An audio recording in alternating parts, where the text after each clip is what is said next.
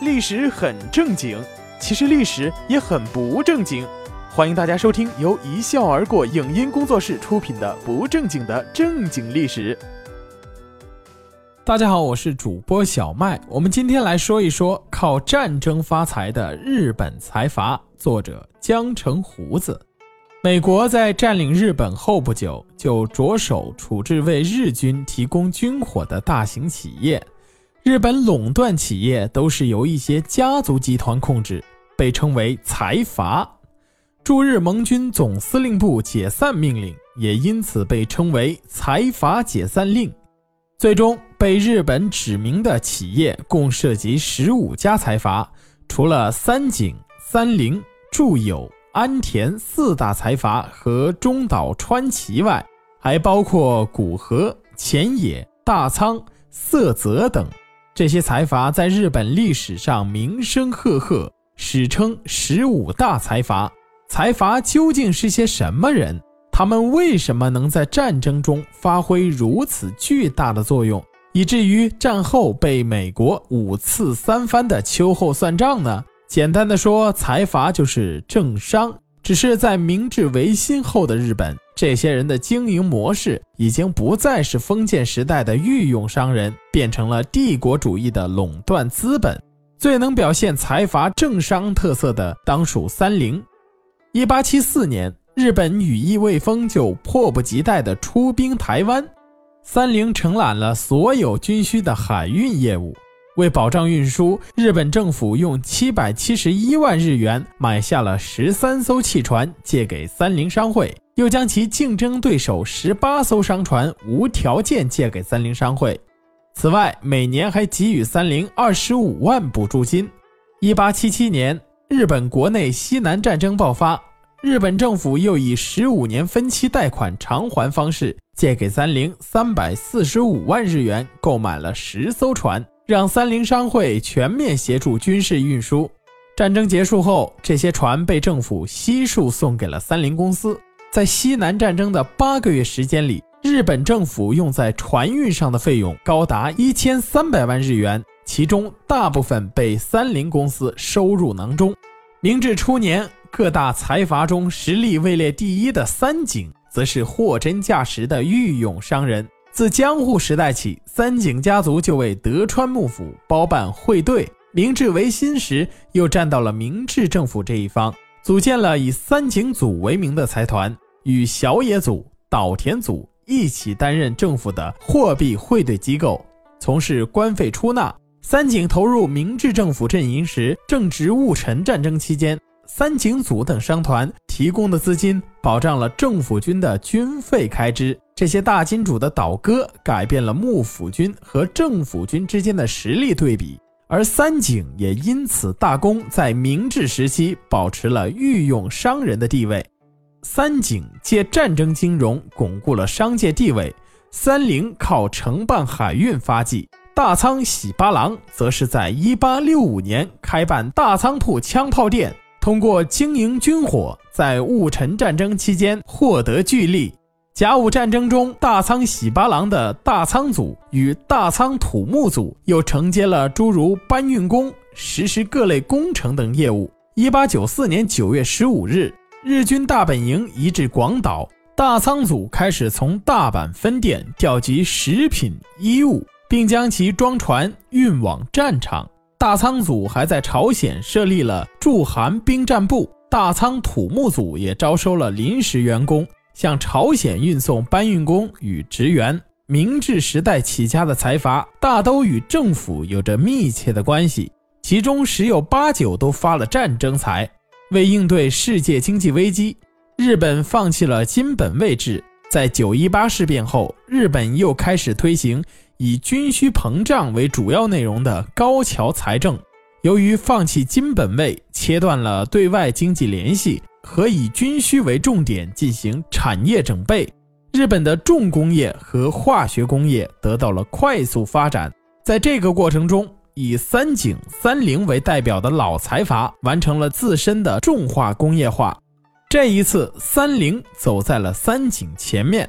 三菱原本就拥有三菱造船、三菱飞机和三菱电机等等重工业企业。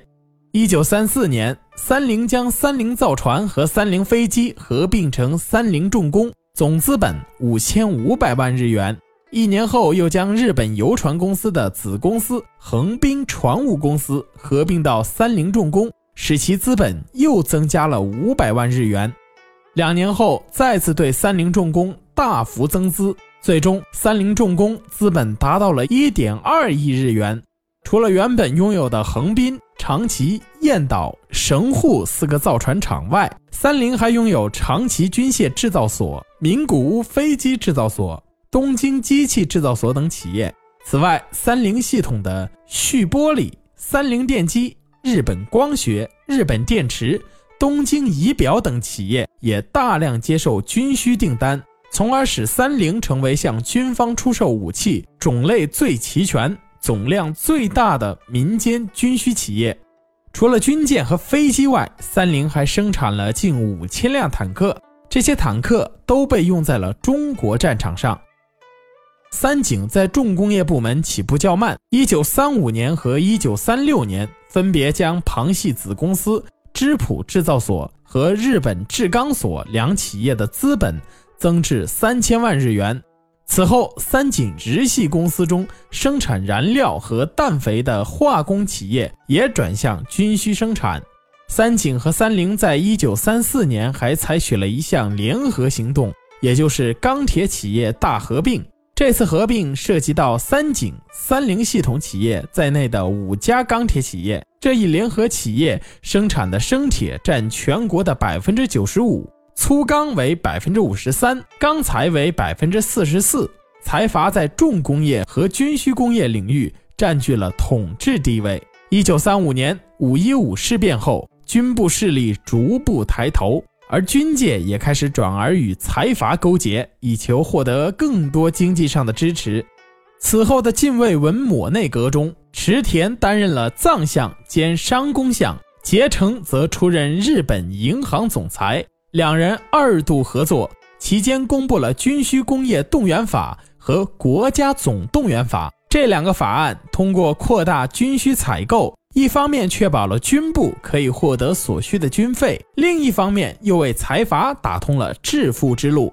一九三七年，日本的军费开支是四十七亿日元，到太平洋战争爆发的一九四一年，增至一百六十五亿日元；一九四四年激增至八百六十二亿日元。这些开支中的百分之七十以上是对民间的支付，也就是流进了财阀的腰包。战争的不断推进让财阀大发横财，但也逐步耗尽了日本的资源。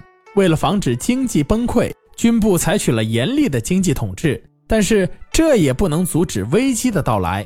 到投降时，日本的制造业值下降到战前的百分之七点五，矿业为战前的百分之二十六点三，衰落的情况惊人，财阀的根基已经塌陷。美国解散财阀的目的非常直接，就是瓦解日本军国主义的经济基础。负责调查日本财阀情况的美国使团团长科恩·爱德华说：“解散财阀的目的，既不是把日本的社会组织按美国的经济要求进行改革，也不是为了日本国民自身的利益而实施。”其目的是在于把日本的军事力量从心理上或制度上予以摧毁，因为财阀曾被利用为战争的工具，现在把他们解散并分散对产业的控制，确实有利于和平的目的。针对美国的解散令，万般无奈的财阀们逐渐被肢解，使一部分作为日本工业基干的企业陆续脱离了财阀家族的控制。财阀解散，让部分企业逃脱了封建式家族的统治，也让日本的经济释放出新的活力。但这一政策未被彻底执行，原因就是解散的目的只是为了阻止日本的军事力量复兴，不是要追求一场彻底的社会改革。这种以这种以政治目的为先导的政策，在遇到新的政治形态时，自然会出现反转。随着冷战的升级，特别是朝鲜战争的爆发，美国对日本的政策从压制转为扶持，这也使财阀在一段时间的沉寂之后，很快就复活了。财阀复活始于经济基础的重建。本来二战结束后，财阀自己也都被战争拖垮，即使不解散，也面临着巨大的经营困难。朝鲜战争爆发后，美国开始向日本采购军需物资。原来属于财阀系统的企业，在战前堆积的商品被一扫而空，日本经济迅速恢复，财阀系统各企业的财务状况也有了明显好转。美国对日本政治上的逐步松绑，供职于财阀企业的人得以担任原来的职位。从而恢复了老财阀对企业人士的掌握。同时，由于财阀解散时，各财阀掌握的银行没有伤筋动骨，此时财阀又能利用银行资本向企业注资了。在财阀复活的关键时刻，日本又对禁止垄断法进行了修改，允许设立合理化卡特尔。卡特尔也是一种垄断形式，即同行业企业联合，但垄断程度较为。但垄断程度较托拉斯稍低，而由银行居中控制多个卡特尔，实质上就是康采恩放宽禁止持有相互竞争企业股份的限制，结果日本财阀获得了合法的复活。如今财阀仍然在日本经济中扮演着重要的角色，很多世界知名企业都是财阀集团的子公司，比如东芝、丰田、索尼都是在三井旗下。昔日的军工巨头三菱，现在也仍位居世界军工产业前列，生产范围从爱国者导弹到苍龙级潜艇，再到火箭、卫星、国际空间站，可谓上天入海，无所不能啊！抵制日货的同志们，你们知道应该抵制哪些品牌了吗？感谢大家收听，这里是一笑而过工作室出品的不正经的正经历史。我是主播小麦，我们下一期再见。